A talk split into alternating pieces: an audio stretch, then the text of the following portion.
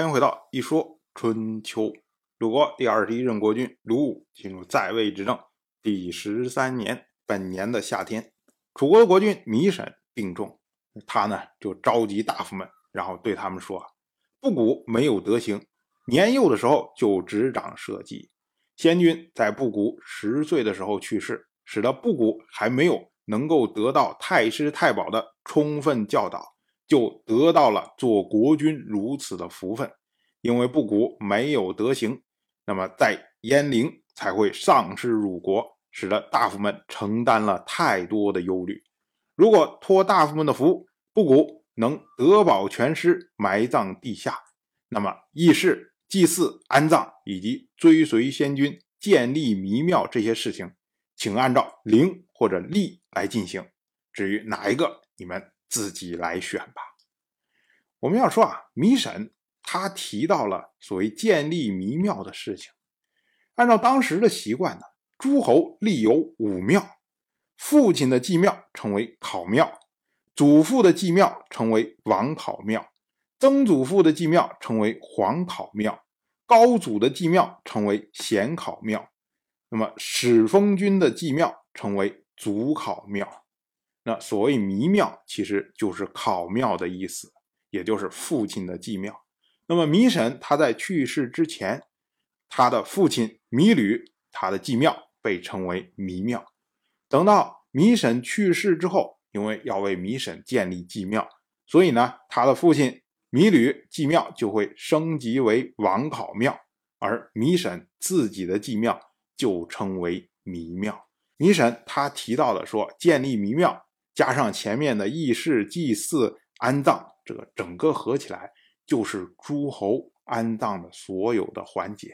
弥审的意思啊，就是说我这个人呢没什么德行，所以呢使得楚国丧失辱国，那就应该以恶事像凌厉这样来对待。所以呢，你们这些大夫们不用客气，等我死了之后就给我定恶事。国君说这种话，大部分谁敢？接茬啊！这到底是玩真的玩假的呀？搞不好有个人说好，完了先把你给干掉。所以呢，弥审这一套话一出来，大夫们通通不敢回答。那弥审一看，说：“ 哎，怎么没人应啊？说我这么高尚的举动，说我完全去除你们的一切的顾虑，你们怎么还不答应我呀？”于是呢，他又反复吩咐了五次。这时候呢，大夫们互相看着，觉得哎。国君可能玩的是真的，于是呢，才接受了命令。到了本年的秋天，九月十四，楚国的国君芈沈去世。当时呢，楚国的令尹芈真就召集大家为芈沈商议谥号。那大夫们都说啊，国君已经有遗命了。哎，就芈沈之前说了，说让我们在灵和利之间选一个，我们选一个就行了。可是呢，芈真他说，国君是以恭敬。来下达的命令，我们怎么能够忽视这种恭敬呢？我们如此显赫的楚国由国君执掌，安抚蛮夷，征讨南海，让他们能从属于华夏，这样的国君还能知道自己的过失，这不就是恭敬吗？所以呢，请以恭作为谥号。大夫一听，哎，觉得有道理，于是呢，就都同意了。我们要说啊。米审他是少数的被明确记录了议事过程的人。从米真这套话上面，我们可以看出来，米真他的意思就是说啊，米审虽然他有他自己的问题，可是呢，他能够知道自己的问题，他愿意让别人去斥责他的问题，那这个呢就是恭敬啊。按照释法来说的话，就是既过能改曰恭，所以呢。我们应该给他定谥号为公，从这个逻辑来阐述的。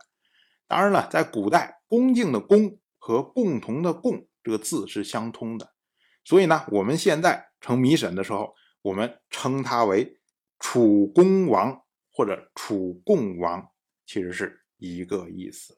同样是本年的秋天，由于楚国国君弥沈的去世，那么吴国趁着楚国大丧，入侵了楚国。那楚国大夫养由基率军急行救援，楚国的司马也是弥沈的弟弟弥武，则带领大军紧随其后。那么养由基就对糜武说啊：“吴国趁我国丧期而来，是以为我们不能出兵，必然会轻视我们而不做戒备。所以您糜武，您为我准备三支伏兵，等待我，我去诱敌。”那米武呢，就听从了养由基的建议。那么楚吴两军就在雍浦交战，楚军击败了吴军，俘获了吴国的公子吴党。那么君子呢，认为吴国在这件事上处理不当。他引用《诗经》说：“《诗经》有云，不调昊天，乱米有定。”那这句诗呢，是出自《小雅·节南山》，意思就是说，不善上天。乱而无定，也就是君子认为啊，吴国趁商伐国，这个是违背天命啊！你对天不善，所以呢，你自己就会混乱。那你自己混乱了，你还怎么能打赢仗呢？到了本年的冬天，鲁国修筑东房的城墙。春秋记录此事，是因为合于时令。其实按照鲁国本来的计划，应该是在更早动工。可是呢，鲁国大夫长孙和。他请求等待农事结束，那这个呢是合乎礼数的。同样是本年的冬天，楚国将郑国的两位大夫梁萧、石禅送回了郑国。我们之前讲过，早在两年以前，当时呢郑国打算要投靠晋国，所以呢就派梁萧和太宰石禅到楚国来通告此事。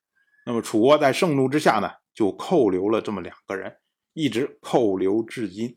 那么石禅呢，就找机会见到了楚国的令尹米真。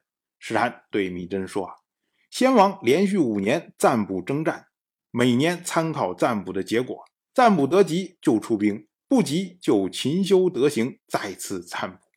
如今呢，是楚国不能自强，怎么能怪罪来访的使者？梁萧这个人刚愎自用。”扣留他，看似扣留了郑国一卿，实是去掉了能够威逼郑国君臣的人。这样呢，会使得郑国更加和睦，而对楚国更加的怨恨，服从晋国的心意也会更加的坚强。这对楚国又有什么好处？让他回去，去除他使者的身份，让他埋怨他的君王，痛恨他的大夫，让郑国君臣之间相互牵制。这不是更好吗？我们要说啊，石禅他对米真说了这一套话，一共就两个意思。第一个意思呢，就是说郑国之所以投靠晋国，是因为你楚国自身的实力不行啊。这就好像你打仗一样，你占卜得吉你就去打，占卜不吉你就要勤修德行之后再去打。你现在看到郑国投靠了晋国，你要不然你就去打郑国。要不然呢，你就要勤修德行之后再去打郑国。你把使者扣留了，算什么意思啊？所谓两国交战，不斩来使啊。使者只不过是来传个话而已，你扣留他，对他动手动脚，又有什么意义呢？哎，这是第一层意思。第二层意思呢，就是说梁萧这个人刚愎自用，你把他放回去，他会撤走郑国的君臣。可是你把他留在。楚国对楚国任何用处都没有，所以呢，何不把他放回去呢？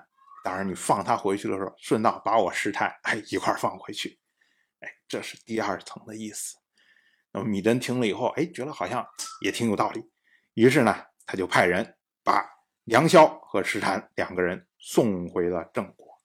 当然，我就这么一说，您就那么一听，感谢您的耐心陪伴。如果您对《一说春秋》这个节目感兴趣的话，请在微信中搜索公众号“一说春秋”，关注我。您不仅能得到《一说春秋》文字版的推送，还可以直接和我互动交流。我在那里等待您的真知灼见。